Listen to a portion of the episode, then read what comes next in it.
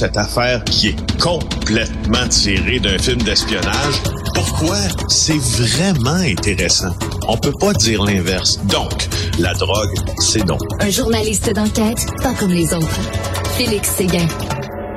Félix, ça n'a pas de maudit bon sens. Quatre fusillades cette nuit. Quatre. Oui, exactement, exactement, dont trois euh, en moins de deux heures. Alors, euh, je voulais te faire le récit euh, de celle-ci parce que faut bien en parler parce que qu'est-ce que tu veux?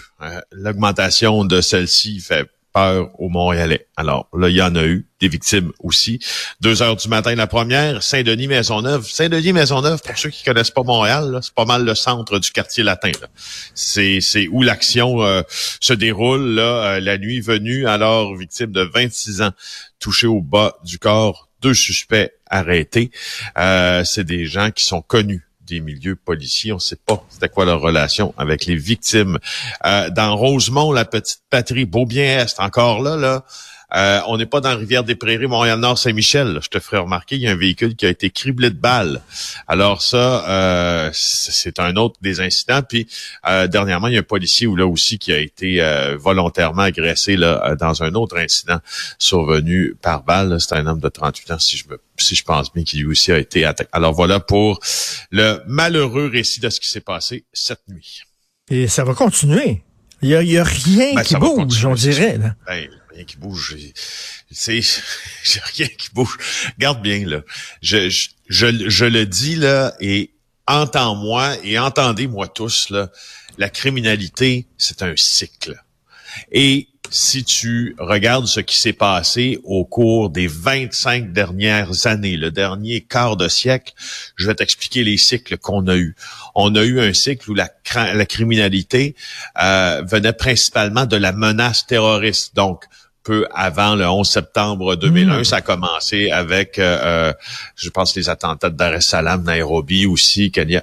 Donc, euh, et, et 11 septembre 2001. par la suite aussi, on a eu donc ce cycle-là qui était mu par une criminalité par le terrorisme. Ensuite, si tu regardes ce qui s'est passé au Canada, parce que le terrorisme, hein, on n'y a pas échappé au Canada, c'était une situation mondiale. Maintenant, qu'est-ce qui s'est passé après ça au Québec? On a eu une guerre entre les gangs de rue. Après ça, il y a une guerre entre le crime organisé italien et différentes factions de celui-ci qui ont fait des dizaines et des dizaines de morts. Après ça, tout ça s'est calmé parce qu'un nouveau groupe est entré et on a eu le retour d'une vague de criminalité liée au terrorisme avec euh, la création euh, du califat de l'État islamique.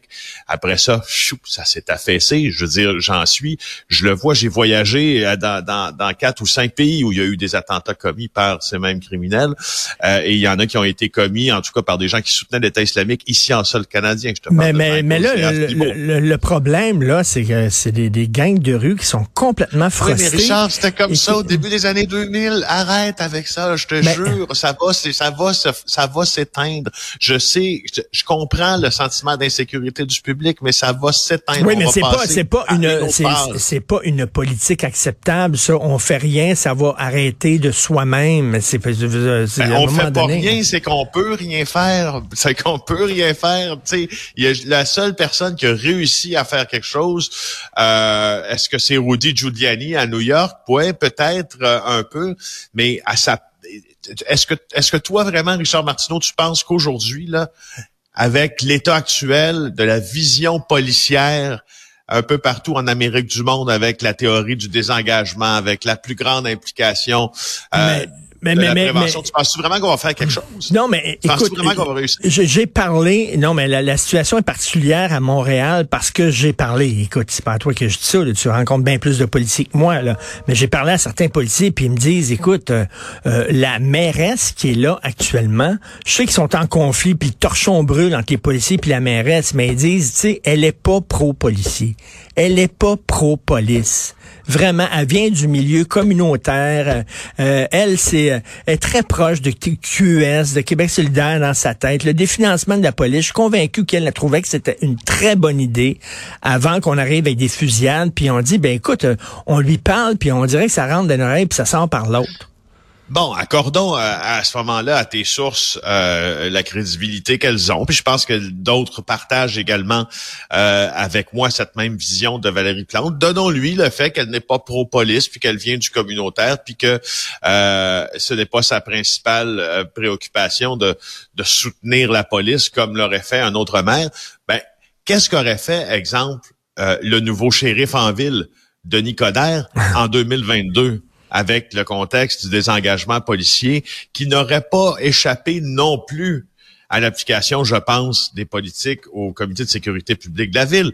C'est pas une tendance qui n'est que montréalaise. Tout ça, c'est une tendance qui est nationale, mm. qui est américaine. Ben, c'est ça qui vient en Amérique du Nord. C'est une tendance américaine du Nord. Fait, moi, je, encore une fois, je te le dis, euh, ça va, on va avoir de la difficulté euh, à, faire ça. Parce que c'est du quoi? Regarde, moi je vais te le dire, ce que les policiers me disent, là, si on veut retirer des armes de la rue puis calmer le jeu, là, il va falloir se remettre idéalement faudrait se remettre. Et là, prenez ça avec des pincettes, là, parce que c'est des propos qu'on me rapporte. Je les prends pas sur moi, ces propos-là. Ils disent, va falloir qu'on se remette à faire du profilage.